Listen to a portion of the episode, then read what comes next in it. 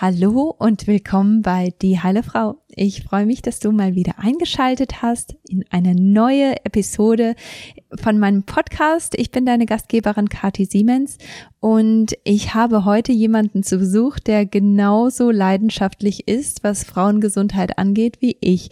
Und das lässt mein Herz natürlich immer wieder höher schlagen, weil es mir einfach so eine Freude ist, mit jemandem zu sprechen, der ja auch Frauen dabei helfen möchte, mehr zu erreichen, etwas weiterzukommen, sich selber seinen Körper besser zu verstehen.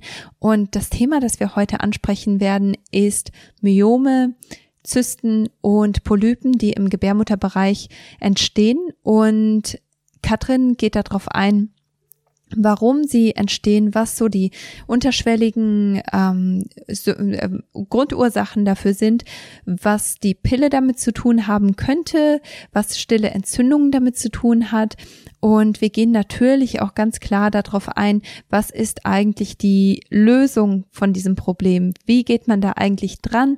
Wie geht man da ganzheitlich dran? Wie kann man das langfristig verändern und worauf sollte man da achten? Ich denke, das sind alles so ganz, ganz wichtige Themen und ganz wichtige Punkte, vor allem wenn man bedenkt, dass so viele Frauen an diesen Erkrankungen leiden und dass natürlich nicht nur Beschwerden ähm, verursachen kann, wenn diese Zysten zum Beispiel platzen oder äh, wirklich ähm, ja irgendwo äh, die die Erkrankung sehr, sehr weit fort, fortschreitet, sondern es macht eben auch Probleme im Kinderwunsch, weil die Einnistung dann irgendwo äh, begrenzt nur möglich ist und es kann natürlich auch das Intimleben ganz ganz stark beeinflussen und das werden wir auch ansprechen. Katrin Schumann ist Heilpraktikerin und Expertin für Frauengesundheit. Sie unterstützt Frauen dabei, ihren eigenen Weg zu mehr Weiblichkeit, Gesundheit und Wohlbefinden zu gehen. Und dabei zeigt sie Alternativen zur Pille als Patentlösung auf. Ihr Anliegen ist es, Frauen Wissen über ihren eigenen Körper zu vermitteln, damit sie freie und eigenständige Entscheidungen treffen können. Also die Mission, die Katrin Schumann hat, ist natürlich ganz nach meinem Herzen. Und deswegen war das Gespräch mit ihr auch so eine Freude. Und das hat mein mein Tank irgendwo sehr gefüllt, weil ich einfach ja, ich habe einfach so viel so viel Spaß, ähm, mit, mit Experten über solche Themen zu sprechen und fühle mich da einfach auch sehr, sehr geehrt, was das angeht. Das Klopfen, das ihr hier im Hintergrund hört, das ist wahrscheinlich der Lofi. Und auch während dem äh, während dem Podcast werdet ihr immer wieder den Emmy auch ähm, im Hintergrund hören, weil die Kids haben irgendwie den Vorsatz gehabt, diesen Podcast so ein bisschen zu stürmen. Die Kleine von der Katrin und auch meine zwei und deswegen hoffe ich, dass ihr euch nicht gestört davon fühlt, dass die Kids ähm, ja auch so ein bisschen ein Wort in, in diesem Podcast hatten. Jetzt wünsche, wünsche ich euch ganz, ganz viel Spaß und ganz viel ganz viele Erkenntnisse auch, was ähm, ja was Hormongesundheit angeht, was diese ganzen Erkrankungen angeht und starte jetzt auch gleich mit dem Interview mit der Katrin. Jahrelang suchte ich nach der Lösung für meine Hormonstörungen und meinen unregelmäßigen Zyklus. Ärzte konnten mir nur mit der Pille helfen, die meinen bestehenden Nährstoffmangel und meine Hormonimbalance zusätzlich verstärkten. Erst als ich Nährstoffe und Lebensstilveränderungen nutzte, sah ich echte Veränderungen. Heute arbeite ich als Nährstoffexperte und Integrative Health Practitioner, um dir zu helfen, deine Hormone und deinen Körper zu verstehen. Bei Die Heile Frau bringe ich dir jede Woche einen neuen Podcast zum Thema Hormone, Nährstoffe und ganzheitliche Heilung. Halli, hallo, liebe Katrin. Ich freue mich so sehr, dass es endlich geklappt hat mit uns beiden. Schön, dich im Podcast zu haben. Ja, ich freue mich auch. Vielen, vielen Dank für die Einladung. Katrin, kannst du uns einmal ganz kurz mitnehmen in deine Geschichte und wie du dazu gekommen bist, Heilpraktikerin zu werden? Weil das ist in den wenigsten Fällen einfach aus der Schule rein in die in die nächste Schule. Das ist ja meistens schon, dass man irgendwie einen Hintergrund hat und sagt, Mensch, dieses Thema, das begeistert mich oder ich habe selber ein Problem und möchte das irgendwie angehen. Was war bei dir so der der ausschlaggebende Grund? Also kurz ist das tatsächlich schwer. Es ist ein etwas verworrener Weg, aber es ist eigentlich genau äh, so, wie du gesagt hast. Ich bin direkt aus der Schule in die Heilpraktikerschule gegangen. Also ich habe das Abitur gemacht und ähm, ich wollte Heilpraktikerin werden. Allerdings wollte ich äh, Tierheilpraktikerin werden. Ah. Also ich hatte mit Menschen gar nicht so wirklich was am Hut. Ich hatte damals einen Hund und wollte da einfach mit Tieren gerne arbeiten. Und es gab damals in dieser Schule als Voraussetzung diesen Tierheilpraktiker zu machen und auch für alle anderen Heilpraktiker und Psychoheilpraktiker musste man einen medizinischen Vorbereitungskurs absolvieren, ne, wo man so die Grundlagen der Medizin kennengelernt hat und da ging es viel um den menschlichen Körper. Und dann habe ich gedacht, okay, das ist ja irgendwie auch ziemlich cool und interessant und bin dann nach diesem Vorbereitungskurs umgeswitcht und habe die Heilpraktikerausbildung gemacht. Bis zur Prüfung sind dann allerdings noch viele Jahre vergangen. Ich habe mich zwischendurch dann mal entschieden, kein Heilpraktikerin zu werden, sondern Psychologie zu studieren. Aber irgendwie hat es mich immer zurückgetrieben zur Naturheilkunde und dann habe ich vor ja, knapp sechs Jahren meine Prüfung dann schlussendlich gemacht. Ja, cool. Ja, das ist, ähm, ich finde das auch sehr spannend, dass du erst einmal so die Tierheilkunde eher ähm, angehen wolltest, weil auch wenn man schaut, was so in der Tierheilkunde, in der, in der konventionellen Tierheilkunde so passiert, dann denkt man, ach, eigentlich, wenn man Tiere liebt, dann ist das echt ein schwerer Job, weil im Endeffekt ja. schläferst du da mehr Tiere ein, als dass du tatsächlich sehr viel hilfst, gell? Also ja. von daher ist das schon ähm, auch interessant, dass du über diesen Weg dann auch drauf gekommen bist. Sehr cool. Ähnlich halt im Prinzip ähnlich wie bei Menschen, ne? Also hast mhm. dann auch eben diesen konventionellen Weg und wir hatten damals einen Hund, der sehr viele Allergien hatte mhm. und ähm, oft das Fell verloren hat und da gab es dann eben genau im Prinzip wieder bei, bei der Menschenheilkunde auch meistens keine Alternative zur Cortisontherapie oder ähnlichem. Mhm. Ja. Und dann von daher waren da schon Parallelen. Ich habe mich immer interessiert für Naturheilkunde und ja, jetzt mache ich es halt bei Menschen und äh, unser Hund muss aber auch manchmal dran glauben. Also der kriegt das dann auch. Ja, und ähm, dein Spezialgebiet ist ja Frauenheilkunde. Und ähm, genau. deswegen bist du genau richtig bei meinem Podcast. Heute, ja, ich freue mich, super. heute beschäftigen wir hier, äh, beschäftigen wir uns besonders mit dem Thema ähm, Zysten, Polypen, Myome, diese ganzen Sachen, mhm. die so selten angesprochen werden. Da haben wir uns eben schon vor dem Podcast drüber unterhalten, dass das einfach so ein Thema ist, das irgendwie so ein bisschen ähm, ja, stiefmütterlich behandelt wird ähm, in der in, in Podcasts und ja. in der Naturheilkunde. Es wird einfach nicht so sehr viel drüber gesprochen, aber es ist ein Thema, das so viele Frauen betrifft und auch viele Paare. Und dadurch, dass in meiner Community auch so viele in der Kinderwunschzeit ähm, Mhm. sind. Äh, also ich denke, da spielt das auch ein sehr, sehr großes Thema. Und immer wieder fragt man sich, ach, könnte es sein, dass ich Zysten habe? Könnte es sein, dass das der ausschlaggebende Grund ist? Und deswegen war es mir einfach so ein großes Anliegen, auch darüber zu sprechen und ja, dich dazu zu holen bei diesem Gespräch. Ähm, wie kommt es, dass sich Zysten, Myome oder auch Polypen im Gebärmutterbereich überhaupt bilden? Also da muss man ein bisschen ähm, unterscheiden zwischen den einzelnen ähm, Ausbildungen. Ne? Mhm. Also Polypen, Myome und Zysten sind ja unterschiedliche Ausprägung, also eine unterschiedliche Form, wie sie in Erscheinung treten. Die mhm. Polypen sind ja ähm, Wucherungen der Schleimhaut in der Gebärmutter in den meisten Fällen, können aber auch tatsächlich im Vaginalkanal auftreten. Bei Myomen haben wir das Wachstum eben nicht in der Schleimhaut, sondern in der Muskelschicht der Gebärmutter. Und Zysten haben wir nochmal die andere Kategorie eben im Eierstockbereich. Das sind im Prinzip ähm, Hohlräume, die sich da bilden, also wie so Bläschen und können dann unterschiedlich gefüllt sein und die haben auch unterschiedliche Ursachen. Was sie aber alle gemein haben, ist, dass sie ähm, hormonell getriggert sind. Also sie sind in ihrer Entstehung nicht immer unbedingt, ähm, also die hormonelle Ursache ist nicht die einzige Ursache, aber sie sind in ihrem Wachstum meistens, werden sie hormonell beeinflusst. Und das ist was, wo man dann natürlich auf jeden Fall ein Augenmerk ähm, drauf legen sollte. Gerade bei Polypen und bei den Myomen, also bei diesen Schleimhautwucherungen und bei diesen bei diesem vermehrten Muskelschichtenwachstum spielt vor allen Dingen ähm, die Östrogendominanz eine ganz große Rolle. Beide Formen sind stark in ihrem Wachstum östrogenabhängig. Das heißt, je mehr Östrogen ich habe oder je größer das Ungleichgewicht zwischen Östrogen und Progesteron ist, desto schneller wachsen die einfach, ne? Mhm. sowohl die Myome als auch die Polypen.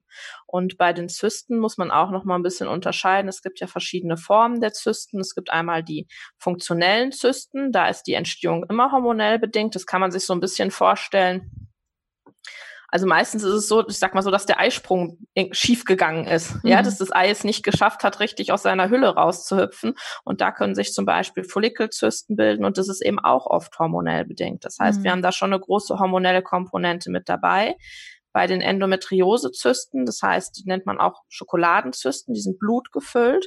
Da ist es nochmal ein bisschen anders. Da hat man eben nochmal eine zugrunde liegende Erkrankung als Ursache, die Endometriose eben. Aber auch die ist wieder hormonell getriggert. Das heißt, ähm, wenn wir einen großen gemeinsamen Nenner dieser drei Polypen, Myome und äh, Zysten finden wollten, dann wäre es tatsächlich die hormonelle Komponente. Und mhm. da in den meisten Fällen eben auch die Östrogendominanz. Die fuscht eigentlich immer mit rein. Mhm. Ja, und das macht ja auch Sinn, gell? Also wenn, wenn, äh, weil Östrogen ist einfach das Wachstumshormon und irgendwo macht das genau. dann Sinn, gell? Wenn zu viel Wachstum ähm, ermutigt wird, dann hat das natürlich dann auch irgendwo Einfluss auf den gesamten Körper und äh, ist auch nicht immer gut. Also Wachstum ist ja nicht immer gut. Wenn wir zu viel Unkraut im Garten haben, wollen wir das eben auch nicht. Ja. Genau. Und vor allen Dingen, wenn es dann auch in den, äh, zur, zur falschen Zeit ist, ne? weil gerade bei der Östrogendominanz haben wir eben dann diese Wachstumskomponente auch noch in der zweiten Zyklushälfte, wo es gar nicht mehr so angesagt ist.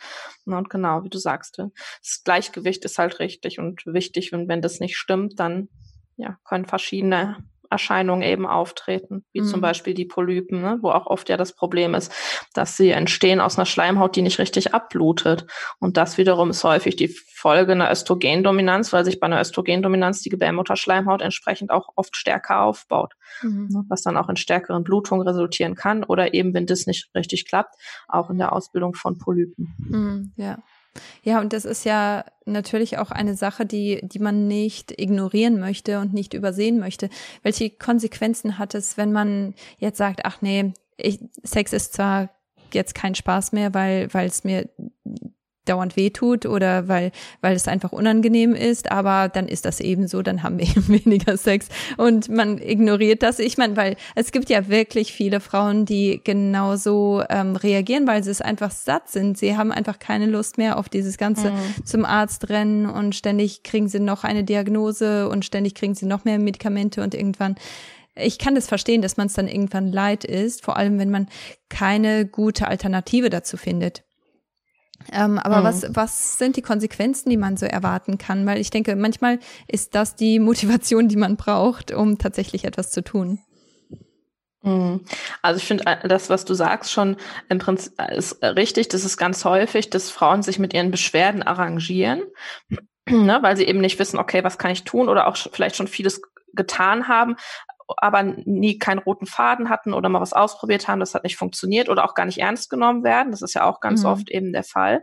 Aber grundsätzlich ist tatsächlich das, finde ich, das größte Drama an der Sache, ja, dass man irgendwann sagt, ja, okay, ich kann gar keine erfüllte Sexualität mehr haben, ist halt jetzt so. Mhm. Ne, das ist schon, schon, finde ich, schon eine ganz schlimme Konsequenz der Sache, weil es natürlich ja auch an Lebensqualität, also Lebensqualität kostet. Und da kommt ja noch mehr unter Umständen dazu, ähm, durch die, die Myome vielleicht Schmerzen oder auch sehr starke Blutung, dass ich mich gar nicht traue, an den ersten Tagen meiner Periode das Haus zu verlassen. Mhm. Und das sind ja alles schon Sachen, die daraus resultieren, weil es gibt bei ähm, Polypen, Myomen und Zysten Gott sei Dank nicht die Gefahr, dass die jetzt entarten, also dass sich eine Krebserkrankung daraus entwickelt. Das ist bei ähm, einem kleinen Teil der Zysten. Es gibt sogenannte Dermoidzysten, die sind aber relativ selten und in ganz, ganz seltenen Fällen können die entarten. Also sich in eine Krebserkrankung verwandeln sozusagen. Das passiert aber sehr selten. Das heißt, diese Sachen bleiben eigentlich gutartig. Ähm, was an Konsequenzen sein kann, ist ähm, also natürlich die Symptomkomponente, also starke Schmerzen. Polypen und Myome können ähm, Probleme machen beim ähm, Kinderwunsch. Ne? Also je nach Lage und Größe kann zum Beispiel bei Myomen einfach die Einnistung ähm, erschwert sein, bei Polypen auch, wenn die im Weg sind. Oder wenn es mit der Schwangerschaft funktioniert, kann es nachher ähm, problematisch werden bei der Geburt. Das kommt aber immer ein bisschen auf die Lage und auf die Größe der, der äh, Polypen und der Myome an. Mhm. Bei Zysten muss man noch mal ein bisschen gucken, da besteht die äh, Gefahr, wenn die zu groß werden, dann können sie platzen, was ähm, erstmal sehr schmerzhaft ist. Ähm, problematisch wird es dann, wenn ein Gefäß verletzt wird. Also wenn bei diesem Platzen der Zyste ein Blutgefäß ähm, kaputt geht, dann kann es eben auch zu recht starken Blutungen kommen und entsprechend ähm, einmal der Blutverlust dann gefährlich und es kann eben auch zu Entzündungen im Bauchraum kommen, was auch gefährlich sein kann.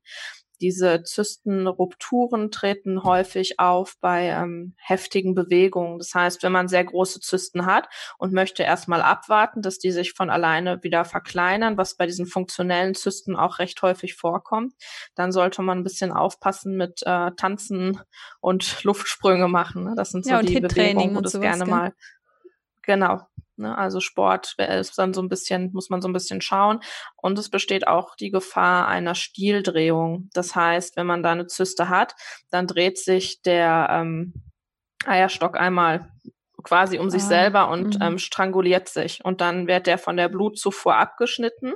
Das ist auch sehr schmerzhaft. Und wenn man dann nicht schnell genug reagiert, das heißt Notoperation, kann es eben sein, dass das Gewebe bereits zugrunde gegangen ist und dann muss dir das Organ entfernt werden. Mhm. Also es kann dann eben einen äh, Verlust zur Folge haben. Das ist tatsächlich auch nicht so häufig, aber gerade bei größeren Zysten muss man da auch einen ähm, Blick drauf haben. Ja, das ist ähm, und ähm, das macht es dann auch ein bisschen schwierig, weil ich ich weiß, dass auch viele Klientinnen und auch ich selber ähm, einfach die äh, Empfehlung bekommen, ja gut, das ist ja nur eine Zyste und die ist auch gar nicht so groß und irgendwo kann ich das auch verstehen, dass man dann sagt, hier, wir warten es erstmal ab und wir lassen es erstmal mhm. so. Nur wenn, wenn sich das sehr schnell, sehr, ähm, ja, sehr, sehr extrem verändert, dann kann es natürlich dann weitreichende Folgen haben, ja. Da kommt es dann auch ganz genau. drauf an, wie gut der, der Frauenarzt ja, das da ist eine auch Abwägungssache. Ja. Genau, auch zu gucken, ähm, dass auch, wenn Zysten da sind, die einfach gut im Blick zu behalten, wenn ich mich eben dafür entscheide, abzuwarten, zu mhm. gucken, was passiert, das Wachstum im, im Blick zu halten und auch gut auf die körperlichen Beschwerden zu achten, ja. Nehmen mhm. meine Schmerzen zu. Bei größeren Zysten kann das eben auch mal gut vorkommen, dass man so ein Druckgefühl im Bauch hat zum Beispiel. Und dann ist das im Prinzip wie alles einfach eine Abwägungssache, weil natürlich auch eine Operation ja jetzt nicht ohne ist. Ne? Also es ist ja dann auch ein Eingriff, der unter Narkose stattfindet. Ähm, es kann aber manchmal auch für jemanden die passende Alternative sein. Wenn ich jetzt sage, irgendwie mein großes Hobby ist äh, tanzen und ich kann jetzt aufgrund dieser Zyste nicht mehr tanzen, ja, dann ist es natürlich da vielleicht die bessere Wahl zu sagen, okay, dann muss ich es operieren lassen. Das ist ja. immer so eine Abwägungssache einfach, was einem wichtig ist und natürlich wie die körperlichen Gegebenheiten sind. Mhm. Ja gut, und es kommt eben auch darauf an, wenn ähm, man hat ja auch immer sehr starke Verwachsungen oder kann sehr starke Verwachsungen haben nach jeder, nach, ja. nach jeder Operation und nach jedem Eingriff, den man so erlebt.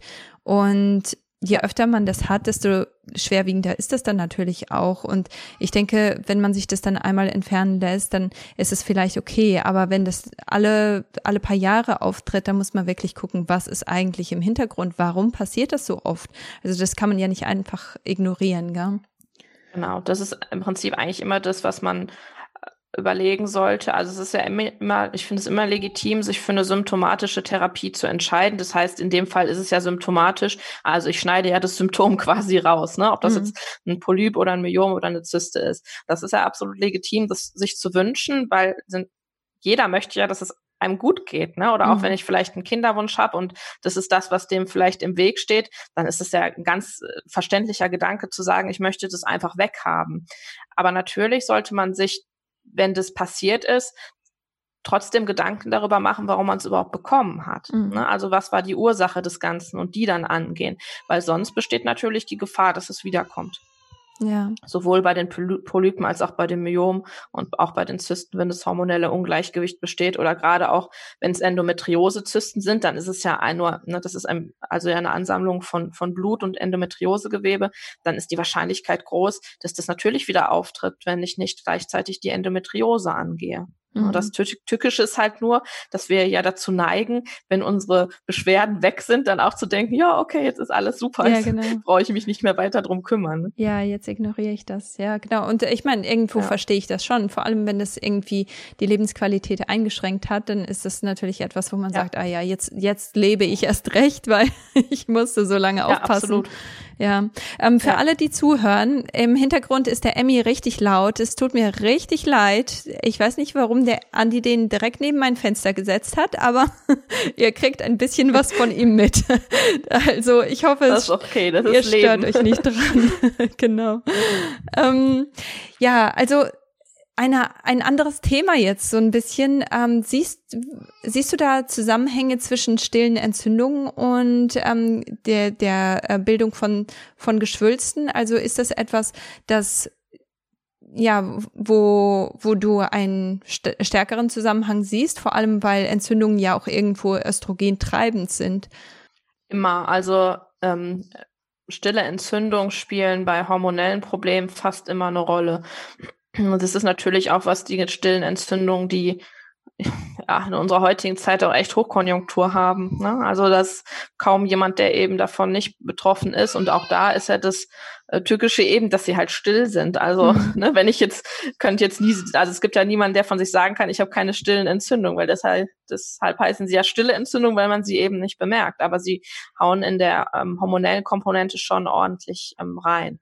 Und Genau wie du sagst, es ähm, kann eine Östrogendominanz fördern. Und was eben auch häufig ein Problem ist, ist, dass das Ganze ähm, irgendwann auch in einer Nebennierenschwäche endet. Ne? Also mhm. Also diese entzündlichen Prozesse ähm, fördern auch einfach massiv die Cortisolausschüttung, weil Cortisol ja ein entzündungshemmendes ähm, Hormon ist. Das kennt jeder, der schon mal vielleicht wirklich irgendwie eine, eine, ähm, ja, eine, eine Hautentzündung oder so hatte. Was bekommt man dann? Man kriegt eine Cortisonsalbe. Mhm. Und das Cortison ist eben ja die, die medikamentöse Form des Cortisols. Also es hat die ähnliche Wirkung und es wirkt entzündungshemmend. Und der Körper versucht ja diese stillen Entzündungen. Man kann sich das ja so ein bisschen vorstellen, ne, wenn man überall so kleine, kleine Brände hat, ne, ist noch kein Riesenfeuer daraus entstanden, aber der Körper ist natürlich schon ähm, immer ja damit bemüht oder versucht immer diese, dass da eben kein Flächenbrand draus entsteht. Und das kostet einfach unheimlich viel Anstrengung. Es ist ein unheimlich hoher Mikronährstoffverbrauch, auch Mikronährstoffe, die wir dann wieder in der Hormonregulation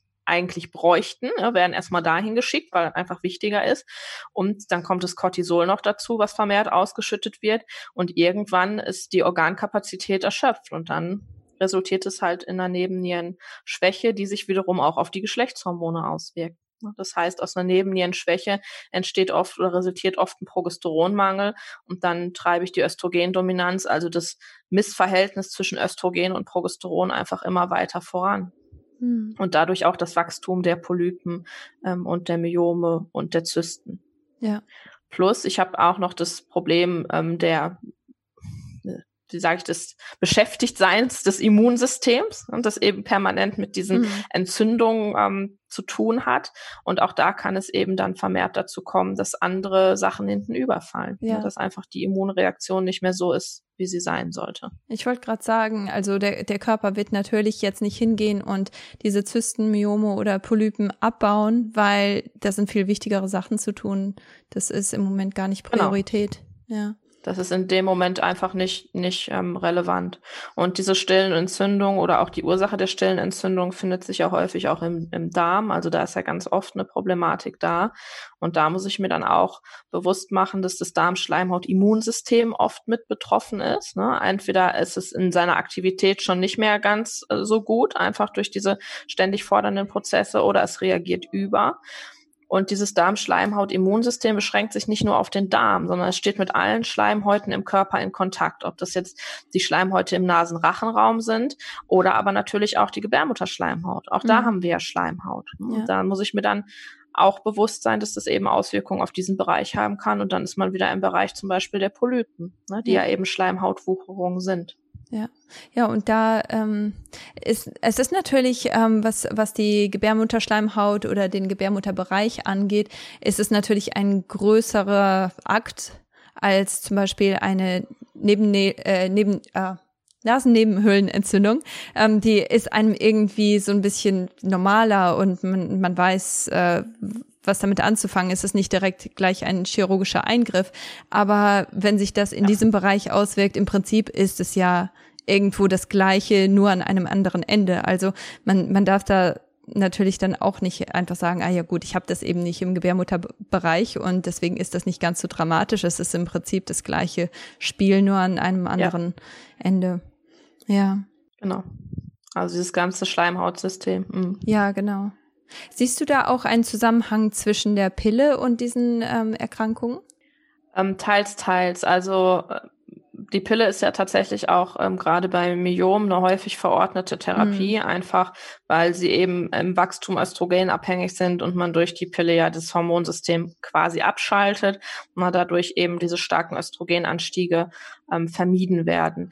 Ich konnte es in der Praxis jetzt nicht beobachten, dass Myome oder Polypen häufiger auftreten, wenn die Pille genommen wurde. Bei Zysten sieht es ein bisschen anders aus. Ne? Gerade die funktionellen Zysten oder auch die ähm, die Zysten, die häufig fehlgedeutet werden als das polyzystische Ovarialsyndrom, also PCOS, wo man diese perlschnurartige Aufreihung von Zysten eben hat. Das sind ja oft einfach Follikel, die nicht springen konnten. Mhm. Und das sieht man häufig nach der Pille. Ne? Also gerade dieses Postpill-PCOS, wo eben ähm, das äh, ja, die, die Follikel nicht weiterreifen, das ähm, ist nach der Pille häufiger anzutreffen. Also bei Zysten würde ich das ähm, bejahen, den Zusammenhang, bei Myomen und ähm, Polypen nicht unbedingt, wobei man immer ein bisschen schauen muss auch, wie also kann man überhaupt noch einen Zusammenhang herstellen? Weil das, der Fakt ist ja, dass ein hormonelles Ungleichgewicht besteht, also bei allen.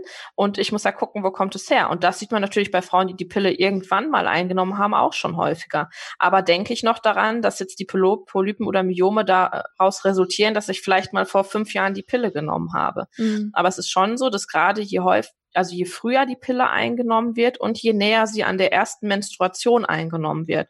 Also wenn ich jetzt mit 13 die erste Periode bekomme und nehme vielleicht mit 14 schon die Pille, dann zeigt sich das schon oft, dass nach dem Absetzen hormonelles Ungleichgewicht sehr, sehr häufig auftritt. Mm, ja, weil der einfach Körper. der Körper nicht in der Lage ist, seine Hormone selber zu regulieren. Und mhm. dann ist eine Tür und Tor geöffnet eben für Zysten, Myome oder Polypen und andere Erscheinungen, die mm. hormonelle Mitursachen haben.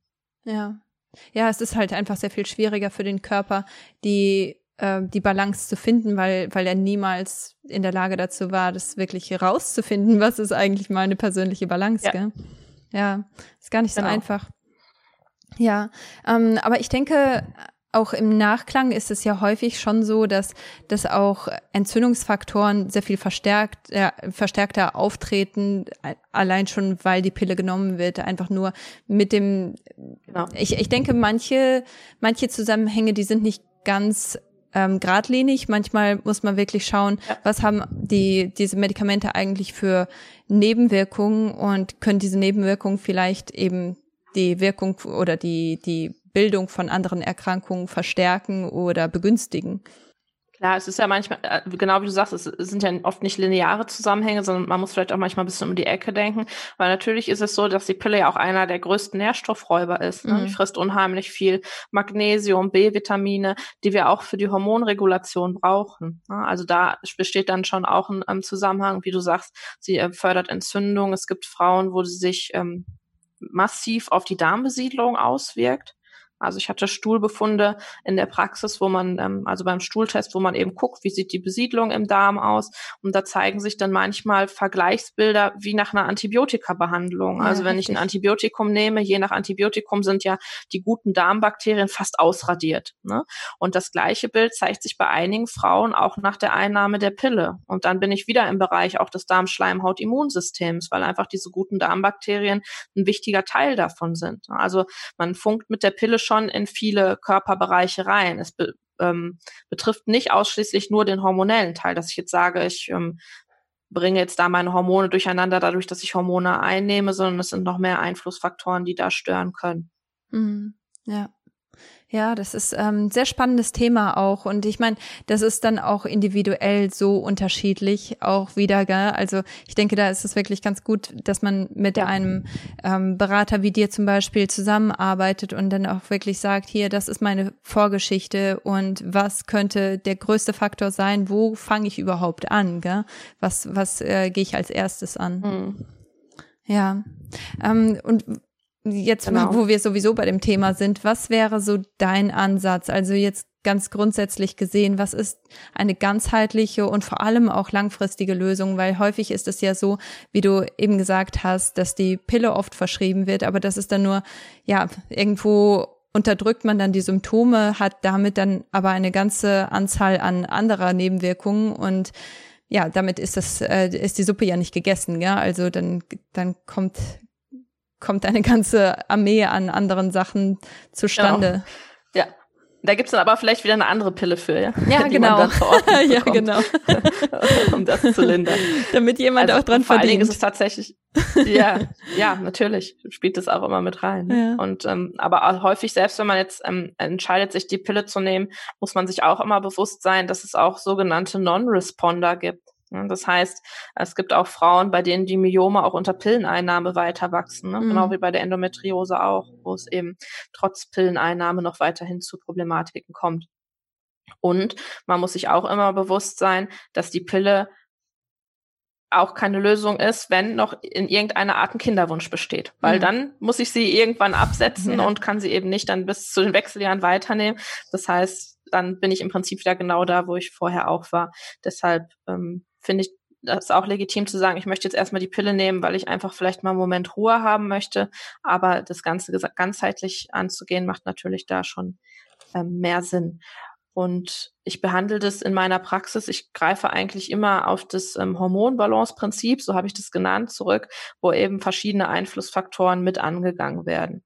Ähm, Gerade bei diesem im Bereich ähm, Polypen und Myome ist die Entgiftungsfunktion ähm, ganz elementar. Das heißt, dass die abtransportierenden Organe funktionieren, abtransportierenden und abbauenden Organe, also vor allen Dingen in dem Fall Leber und Darm.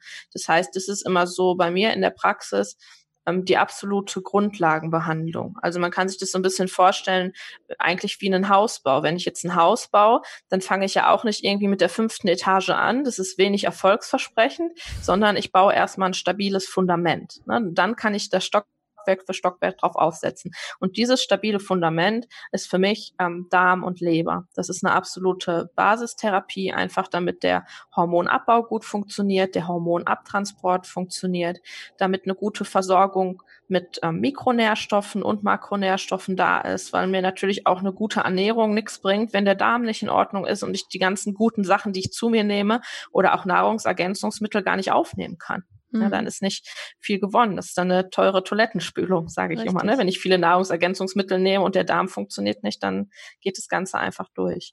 Das heißt, das ist eine ähm, ganz wichtige Basis, Leber und Darm zu stärken, damit ich darauf dann eben weiter ähm, aufbauen kann. Mhm. Und dann gibt es eben Einflussfaktor Ernährung, klar. Also gerade bei der Östrogendominanz eben zu gucken, ähm, auch eine äh, Ernährung mit möglichst wenig ähm, Entzündungsfaktoren, also Thema Stillentzündung hatten wir ja gerade schon, die werden ja einfach ganz häufig getriggert durch ähm, Entzündungsfaktoren aus der Ernährung. Ne? Also Milch und Milchprodukte zum Beispiel, Schweinefleisch ähm, und Weizen, das sind so die größten, glaube ich, die mhm. da ähm, ja, eine Rolle spielen.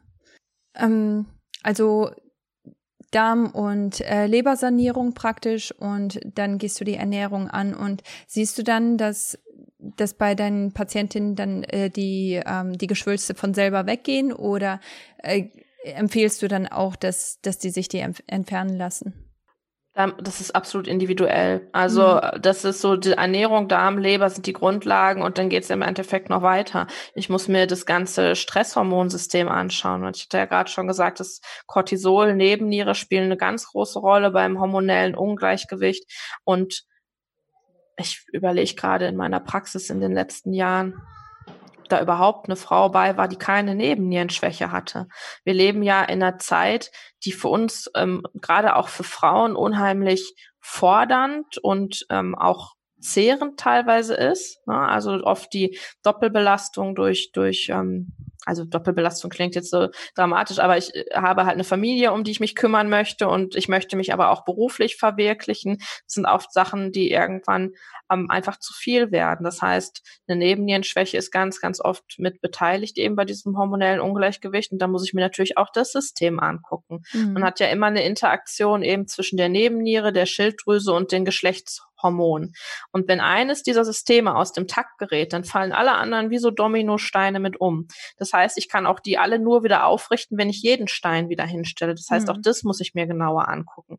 Also es ist auf jeden Fall, wenn man sich eben für diese ganzheitliche Therapie entscheidet oder den ganzheitlichen Weg entscheidet, ähm, ein Weg, der eben auch oft ein bisschen länger ist. Das ist jetzt nicht irgendwie in zwei, drei Wochen erledigt, sondern ich muss ganz viel Inventur in meinem Leben betreiben und mir verschiedene Lebensbereiche angucken.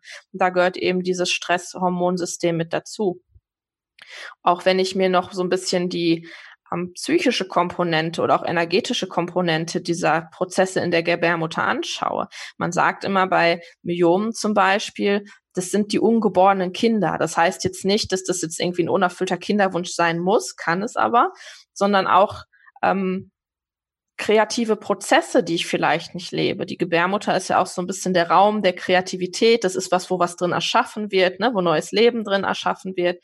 Und, und tue ich das, also gebe ich meinem ähm, dem, was ich im Leben machen möchte, gebe ich dem überhaupt Raum oder erfülle ich nur eine Aufgabe nach der anderen. Das ist auch was, was mit reinspielt. Das Thema Weiblichkeit spielt eine ganz große Rolle. Schaffe ich das, meine Weiblichkeit zu leben oder bin ich vielleicht auch im Moment in einem System, wo ich viel männliche Energie reinstecken muss, Ellenbogen ausfahren mhm. oder so, ne? Frauen in Führungspositionen zum Beispiel ganz häufig.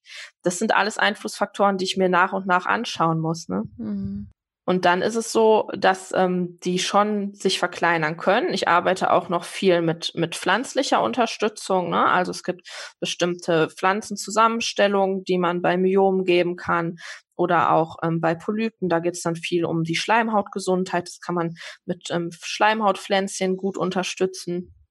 Mikronährstoffe spielen natürlich eine ganz äh, wichtige Rolle auch bei Zysten zum Beispiel Thema Jod, was man sich genauer angucken muss. Das heißt, wenn man sagt, ich möchte das ganzheitlich machen, hat man erstmal eine ganze Liste und da ist es genau wie du sagst, dann ist es halt gut, wenn man jemanden hat, der sagt, okay, ähm, jetzt machen wir den Schritt und dann machen wir den Schritt, weil es natürlich sonst ähm, sehr viel ist. Aber dann können ähm, bei einer ganzheitlichen Behandlung sich Myome durchaus ähm, verkleinern und auch Polypen verschwinden. Ähm, das klappt aber nicht immer. Das muss man auch ganz ehrlich sagen. Also mhm. es gibt äh, Fälle, wo das gut funktioniert und ähm, aber auch dann ab einer bestimmten Größe oder je nach Lage klappt es halt einfach nicht immer. Und dann kann eine Operation erforderlich sein. Mhm. Das ist ganz individuell. Ja, aber ich meine, man sieht ja dann auch schon irgendwo die Tendenz und ich denke, bei so einem ganzheitlichen Ansatz ist es natürlich dann auch ganz gut, dass nicht nur diese, man, man geht ja nicht nur dieses eine Thema an, sondern man geht ja auch wirklich alles genau. an. Und dann merkt man auf einmal, wie viel besser das Leben auf einmal wird, nur weil man wirklich ja. ähm, an allen Schrauben gestellt hat und nicht nur wirklich ähm, den Fokus auf dieses eine Myom oder diese eine Zyste hatte, sondern wirklich auch ein bisschen ausgezoomt hat und geschaut hat, was ist eigentlich sonst ja. so los, gell?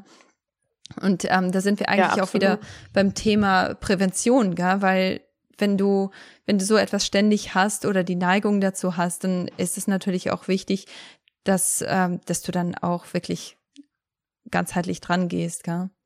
Aber wie du auch vorher gesagt ja. hast, das ist halt auch nichts, wo, wo man einfach sagen kann, hier in einer Woche bin ich damit fertig, wie, wie das bei einer OP häufig der Fall ist, gell? Ja. Da hat man dann die Beschwerden ja, hinter schön, sich. Schön ne? Ja, genau. Aber ja, da, da muss man dann auch wirklich, ähm, ja, da muss man committed sein, gell? Also da, da muss man dahinter stehen und ja. dann seinen Lebensstil auch irgendwo umändern. Und ich denke, häufig ist es so, dass, dass wir Frauen uns da irgendwie, ja, dass, dass wir keine Probleme verursachen wollen. Ich finde, das ist ein Riesenproblem, dass wir einfach nicht kompliziert mhm. sein wollen, dass wir nicht anders sein wollen und dass wir uns selber nicht genug in den Vordergrund stellen und ähm, von daher dann auch wirklich unsere Gesundheit und unser, ähm, ja, unser Körper darunter leidet.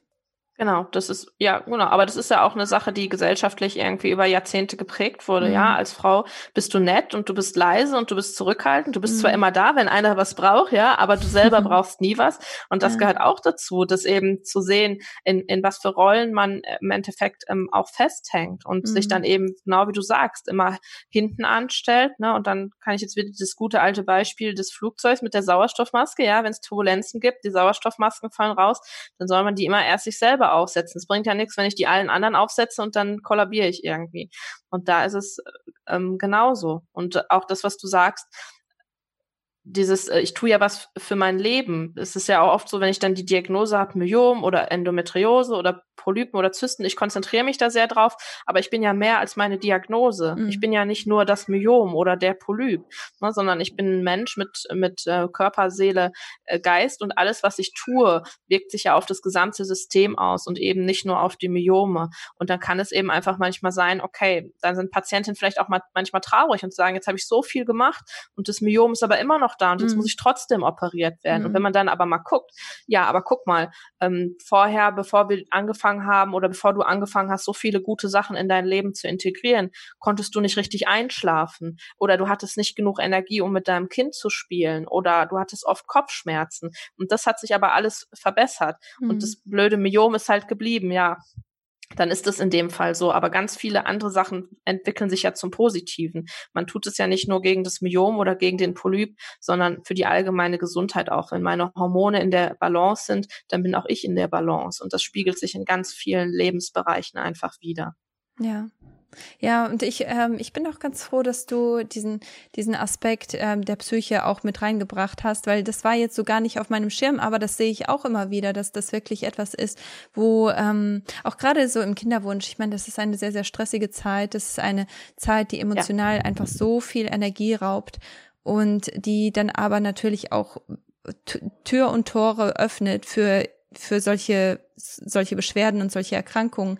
Aber ich denke manchmal, wie du das auch eben erwähnt hast, ähm, Manchmal braucht man diese eine Sache, diese eine Diagnose, dieses eine Problem, damit man endlich mal anfängt und damit man die Motivation hat und ähm, sich irgendwo selber in den Hintern tritt, um endlich mal wirklich genau. grundsätzliche Veränderungen zu starten. Und ähm, ja, deswegen, mhm. manchmal kann so ein Fluch wirklich zum Segen werden.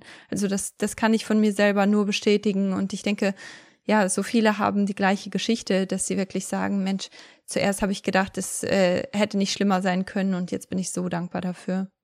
Genau. Diese Diagnosen, die dann kommen, Myome oder Polypen, sind ja auch dann oft nur der Hammer, sage ich mal sozusagen. Also so kleine Weckrufe vom Körper haben wir ja oft alle schon viel früher. Ne? Mhm. Also zum Beispiel eben, dass ich häufiger mal Kopfschmerzen habe oder dass ich nicht so ganz gut schlafen kann. Ja, okay, dann trinke ich halt einen Kaffee mehr. Ne? Also wir kriegen das ja auch gut hin, das in den Hintergrund zu drängen, bis dann wirklich was kommt, was uns so massiv beeinträchtigt. Genau wie du sagst, dass das echt der Tritt in den Hintern ist und sagst du, okay, jetzt muss ich was ändern. Und manchmal sind es auch zum Beispiel Laborbefunde, wo, wo man eigentlich schon sagen kann, okay, du hast die, die, die Symptome. Ich bin mir zu 100 Prozent sicher, das ist eine Östrogendominanz. Aber die Frau muss das dann einmal auf dem Papier schwarz auf weiß sehen und dann funktioniert es auf einmal. Mhm. Wir sind halt echt so auch oft träge Gewohnheitstiere und dann was Neues äh, anzugehen, da braucht man oft manchmal einmal so einen richtigen Schwung und dann funktioniert das auch. Ja. Und ich denke, manchmal ist auch eine ganz gute Motivation, wenn, wenn der Partner oder der Mann ähm, das auch mitbekommt. Also wenn der dann mitbekommt, okay, das ist eine Diagnose, die dazu führt, dass wir mhm. jetzt keine Kinder haben können. Diese Kinderlosigkeit macht dich richtig fertig. Das ist etwas, das dich so traurig macht. Und ich ja. möchte das für dich nicht und ich möchte, dass du jetzt wirklich etwas machst. Manchmal braucht man auch diese Motivation und für alle Männer, die jetzt vielleicht zuhören, es sind nicht viele dabei, aber immerhin, äh, immer wieder hören auch Ehemänner zu. Ähm, schaut, dass ihr eure Frauen auch irgendwo in der Hinsicht motiviert, weil der Weg ist einfach so schwer, vor allem wenn man irgendwo keine Belastung sein möchte. Und manchmal braucht man jemanden von außen, der sagt, hier, du mhm. bist es, du bist es wert und lass uns das gemeinsam tun und wir können das gemeinsam schaffen. Ich denke, manchmal braucht es das einfach, dass, ähm, ja, dass Leute auch von außen mit in dein Leben reinsprechen. Absolut. Man kommt halt so also die, dieser Weg ist ja auch eben nicht linear, sondern der ist auch manchmal sehr kurvig und sehr steil und man kommt halt auch einen Berg besser hoch, wenn einem manchmal jemand eine Hand reicht und mhm. mitläuft. Ne? Ja, genau. Und auch da ist es so, auch an alle Männer, äh, diese Faktoren tun euch auch gut. Ne? Ja. Also diese Sachen umzusetzen, Ernährung, Darm, Leber, das ist ja, wir sind ja alle Menschen, egal jetzt ob Mann oder Frau und es hat beim Mann genauso positive Auswirkungen. Das ist ja eben bei einer ganzheitlichen ähm, Therapie oder beim ganzheitlichen Weg so.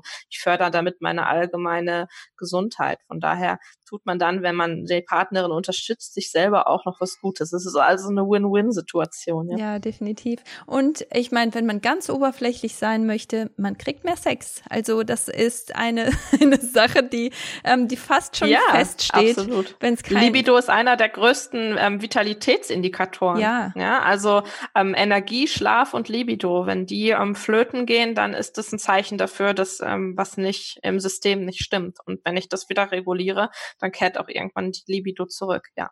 Ja, und ähm, ich meine, das ist ja auch ganz logisch, wenn, wenn die Frau die einzige ist, die, die das als unangenehm empfindet, dann wird häufig gesagt, ah ja gut, die Frauen, die, die wollen ja nie.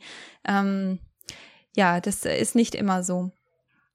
Ja, das war jetzt ein echt ähm, intensives und sehr, sehr umfangreiches Thema und der Emmy will unbedingt in diesen Podcast rein. Also der wird hier immer lauter im Hintergrund. Musst ihm aber auch Credits geben. Ja, ja, ja, den, den verlinke ich euch. den findet ihr auf meinem genau. Instagram-Account. ähm, äh, Katrin, be bevor wir abschließen, ich habe eine Frage, die stelle ich allen meinen Gästen und zwar, was bedeutet Heilung für dich? Weil das ist einfach so eine sehr individuelle, sehr ähm, persönliche Perspektive, die man da häufig hat und ähm, deswegen hätte ich gerne deine Perspektive dazu. Mhm. Heilung bedeutet für mich, ähm, im Einklang mit mir, meinem Körper zu leben, also Körper, Geist, Seele im Einklang zu haben und mein Leben so führen zu können, wie ich mir das wünsche. Heilung bedeutet für mich nicht zwingend ähm, komplett frei von Symptomen zu sein, mhm. sondern einen Umgang damit zu finden und ein Leben leben zu können, wie es für mich eben lebenswert ist. Das ist schön. Ja, und äh, das ist interessant, weil ich habe äh, gerade, also jetzt vor kurzem den Podcast gemacht, äh, zu dem Zeitpunkt, wo dieser Podcast live geht, ähm, ist das schon eine Weile her. Da habe ich die Sandy von Autoimmunhilfe da gehabt und sie hat im mhm. Prinzip genau das Gleiche gesagt. Also ich denke auch, manchmal strebt man so nach Perfektionismus, aber Perfektionismus ist nicht immer realistisch und das ähm, führt dann zu ganz viel Frustration, wenn man wirklich auf dieses perfekte, auf diesen perfekten Körper aus ist, auf diese perfekte Gesundheit, weil das einfach ein es allein schon, wie du, wie du vorher gesagt hast, manchmal muss man den Blick einfach neu ausrichten und jemand muss einem sagen, ja, aber guck mal, dir geht's doch so, so viel besser schon. Und schau mal, du, ja. du kannst jetzt mit so vielen Sachen so viel besser umgehen. Und manchmal ist es wirklich das, was man braucht, gell? Und manchmal ist das auch wirklich Heilung, die man erfährt und die einem Lebensqualität zurückschenkt. Absolut, weil wir einfach viel zu oft den Fokus halt auch auf dem Mangel haben, ne, mhm, auf dem, ja. was fehlt eben oder was uns noch fehlt zum Glück. Und wenn ich das habe, dann kann ich glücklich sein. Mhm. Und wenn man ehrlich ist, wenn ich das habe, dann finde ich wieder irgendwas anderes, warum ich eben dann doch trotzdem nicht glücklich sein kann. Deswegen ja es ist genau wie du sagst, man muss sich da so ein bisschen von dieser, diesem Anspruch an Perfektion abwenden. Mhm. Gilt übrigens auch in der Therapie, wenn ich das nochmal kurz ähm, sagen darf oder wenn ich mich aufmache, meine Beschwerden anzugehen. Ich muss nicht zu 100 Prozent alles perfekt machen, um eine Hormonbalance ähm, erhalten zu können. Im Gegenteil, Perfektionismus ist der größte Feind des mhm. Hormonsystems. Ja, und ähm, niemand muss perfekt oder alles perfekt machen, um äh, eben Heilung erreichen zu können. Ja, ja, im, im Prinzip ist es wie beim Millionär, der immer noch ähm, die Klamotten von vor zehn Jahren trägt, weil er sich keinen neuen Anzug leisten möchte. Gell? Also ähm, ja. man, man, äh, ja, man, man kann niemals so das Optimum erreichen, wenn man niemals lernt, dass das, was man gerade im Moment hat, auch wirklich zu schätzen. Ja, Genau. Bevor ich dich gehen lasse, könntest du mit meinen Zuhörern kurz noch teilen, wie sie dich finden können? Jetzt hast du so viel Wissen mit uns geteilt und warst so großzügig mit deinen Informationen. Ich denke, da sind jetzt so einige, die auch mehr über dich erfahren möchten und wie, wie sie mit dir zusammenarbeiten können, wie sie deine Leistungen auch irgendwo nutzen können.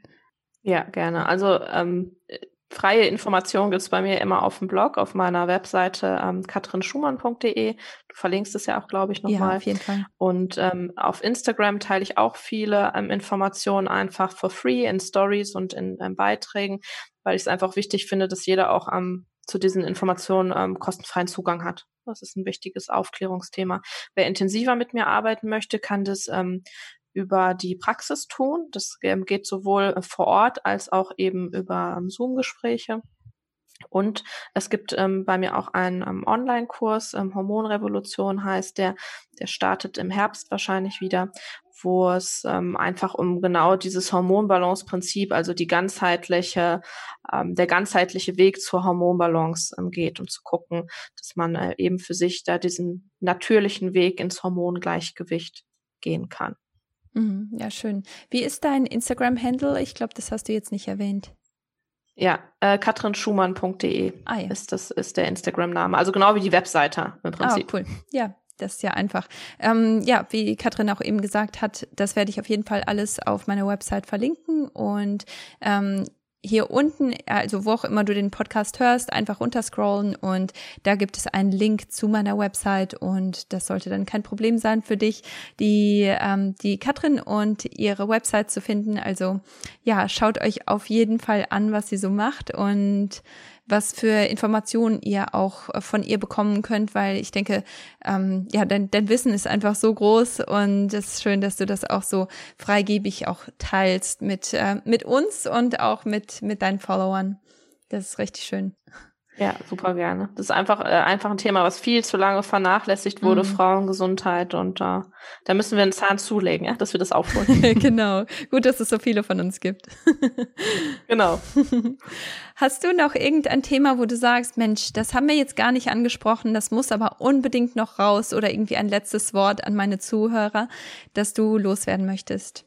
Also ich könnte bestimmt jetzt noch stundenlang äh, reden, ne? aber ich glaube, wir haben das erstmal, ähm, das, das Wichtigste, das war, glaube ich, auch jetzt ein ganzer, ähm, ganzer Blumenstrauß an Informationen, das man mhm. erstmal äh, verarbeiten muss. Und ich glaube, wenn man das ähm, sich nochmal gut anhört, dann kann man da schon ganz viel rausziehen. Ja, ja, super. Ja, vielen herzlichen Dank, dass du, dass du hier gewesen bist. Ich wünsche dir noch einen ganz wunderschönen Tag und ähm, wer weiß, vielleicht sehen wir uns nochmal.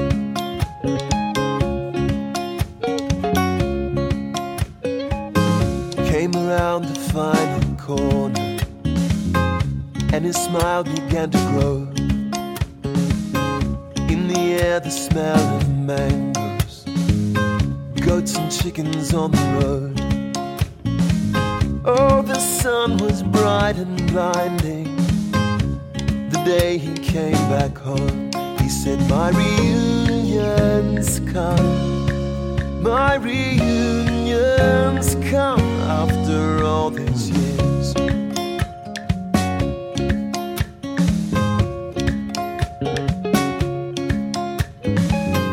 Underneath the shade of branches, one by one he was embraced The dust rose with their dancing as they sang their songs of praise. All his family gathered around him. They bowed their heads to pray. They said, Our reunions come. Our reunions come after all these years.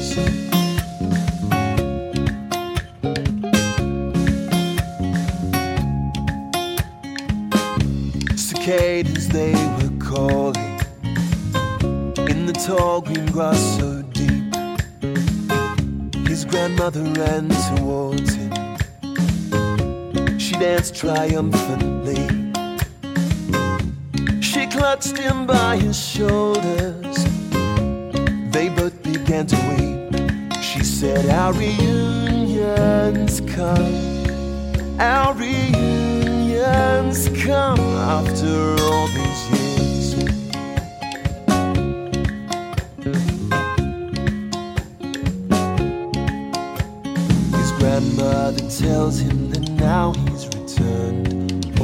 of her worries have ceased. She says, Now that you're here in my arms once again, Now I can finally sleep.